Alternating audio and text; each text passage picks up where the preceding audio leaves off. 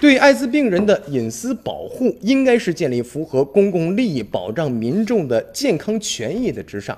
那么，否则也会造成新的权利的一个失衡。传染防治艾滋病的这个检罚，还有报告要提交这个十三届全国人大常委会第五次会议的分组审议。那么多位委员就建议了，说当个人隐私与公众利益相冲突的时候，应该以公众的利益为主。艾滋病人在某些特定场合有义务和责任进行一个告知。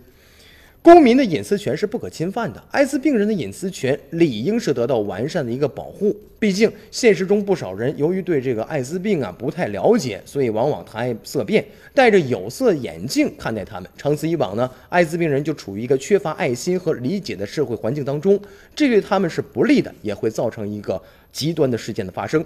比如说，去年南通市有一对夫妻，当时办理这个结婚登记的时候呢，检查了以后啊，各项均显示正常，所以就结婚了。婚后不久呢，妻子生了孩子，可是这个时候，男子就发现妻子早就患有艾滋病，一怒之下呢，就将这个婚检机构告上法庭，并索赔十万元彩礼损失和两万元精神损失，但是最终被法院驳回了原告的一个诉讼请求。